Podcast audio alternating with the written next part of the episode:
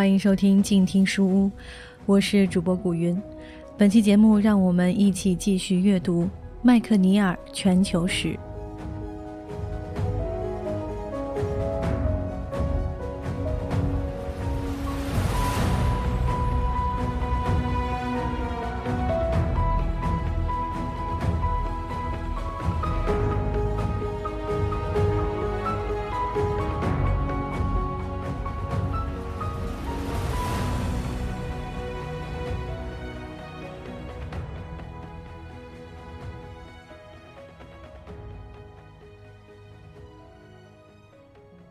约在公元前三千五百年开始的文明化进程中的一个确定的事实是，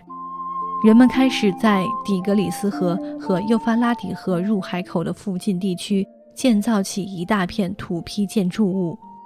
这类原初的城市当时大约有十几座，每个城市都有操苏美尔语的数千居民。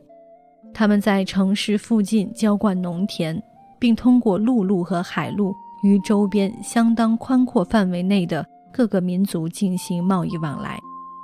大约在公元前三千年，为了保护城市居民抵御外敌攻袭，大规模的土坯城墙开始修建。这标志着该地区的社会组织已经发展到了一个新的水平。这就是苏美尔城市。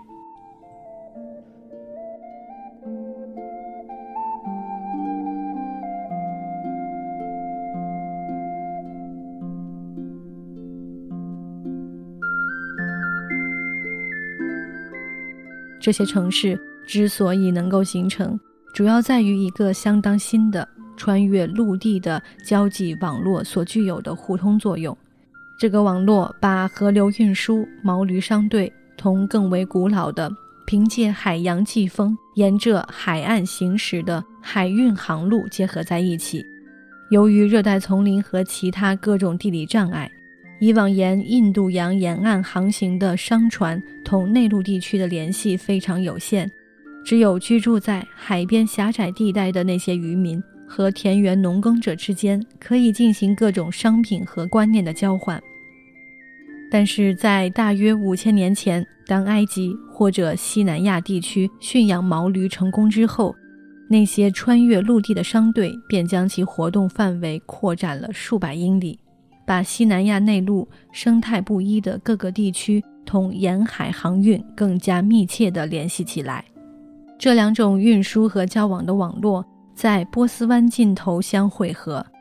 而此地正是城市和我们称之为文明的这类复杂社会组织最早出现的地区。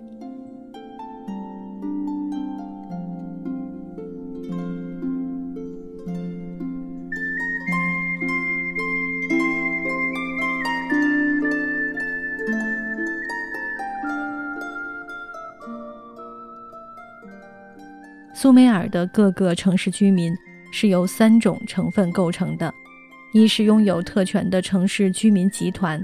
他们在城市附近经营着可灌溉的田地，其成员除亲属等家族附属成员之外，还有一些农业依附者，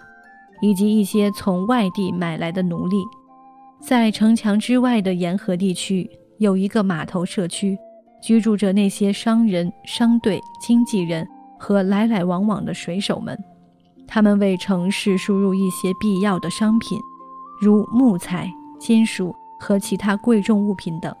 同时，作为交换，他们还把城市自身产生的纺织品、酿造的早酒，以及其他各种人工制品输送出去。然而，苏美尔各个城市中最独特的一个要素是，一个或几个神圣家族或神庙家族的存在。这类家族的规模要远比一般私人家族大得多，但是其内部成员在各种责任和收入分配方面，还是按照私人家族的方式进行安排，遵循着职责和奖赏酬劳基本相符的原则。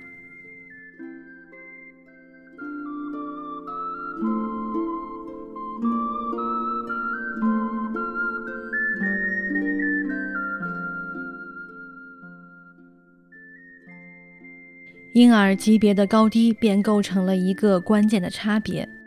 每个神圣家族都在两河冲积平原季节性的草地上放牧羊群，经营着大片可灌溉的田地，并意识着数百名劳工进行耕作。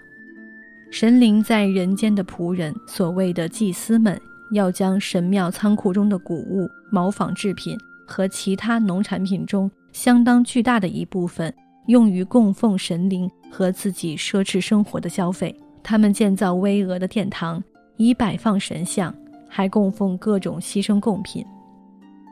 同时还要在特定的时日和场合奉献各种崭新的衣饰、娱乐器物和其他享乐消遣的物品。这种对仪式豪华程度无止无休的追求渴望，可能就是在迅速发展各类精致技术的背后所隐藏的那种对周边各个民族提供苏美尔城市威望的动机。因为只有那些富有的神圣家族可以养活拥有各种特殊技能的能工巧匠，逐渐创造出奢华壮观的消费物品，从而赢得那些最具法力的神灵保佑。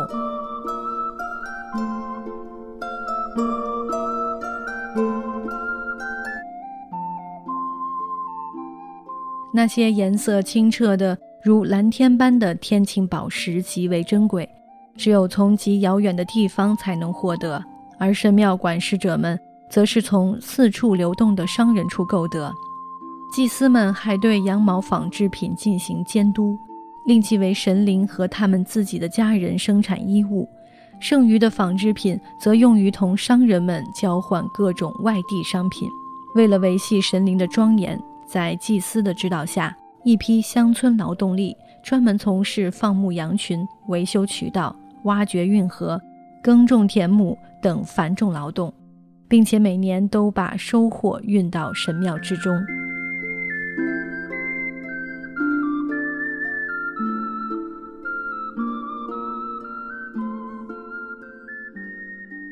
在这种特殊劳动和交换之下，深藏着这样一种观念：即必须使神在他所居住的辉煌神庙之中感到愉悦。否则，神的恼怒将会带来洪水、饥饿、瘟疫或者劫掠等极为可怕的灾难后果。苏美尔祭司们对两河流域冲击平原上既富庶又充满风险的生活所做出的最初认知和理解，还导致他们对以往的那些古老的万物有灵观念进行修改，将最高权威归结到。为数很少的一批主要神灵身上，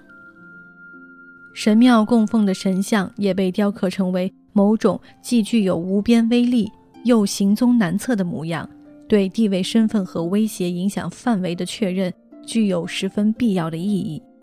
因为它可以防止神灵们从所居神庙中离去。这一点之所以很重要，是因为只有确信神灵真的居住在各自的雕像之中。赞美、祈祷以及供奉才会有效，从而使神灵站在自己这一边。一位恼怒的神灵是极其危险的，所以为了安抚神的怒气，就要求祭司们每日做功课，并掌握对神的内心状态加以解释的特殊技能，从供奉的牺牲之上发现各种预兆，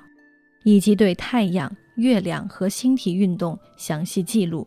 这都是苏美尔祭司们解读神灵各种意志的不同方式。他们还发明出各种精致的祈祷和仪式，以消弭神的怒气和赢得神的保佑。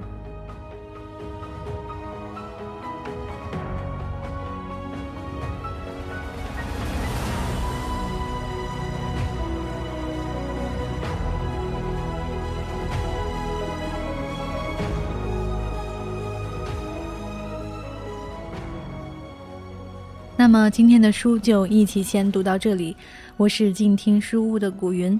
如果你喜欢我的节目，欢迎关注我的个人公共微信号“静听书屋”，与我留言互动。让我们下期一起继续阅读这一本《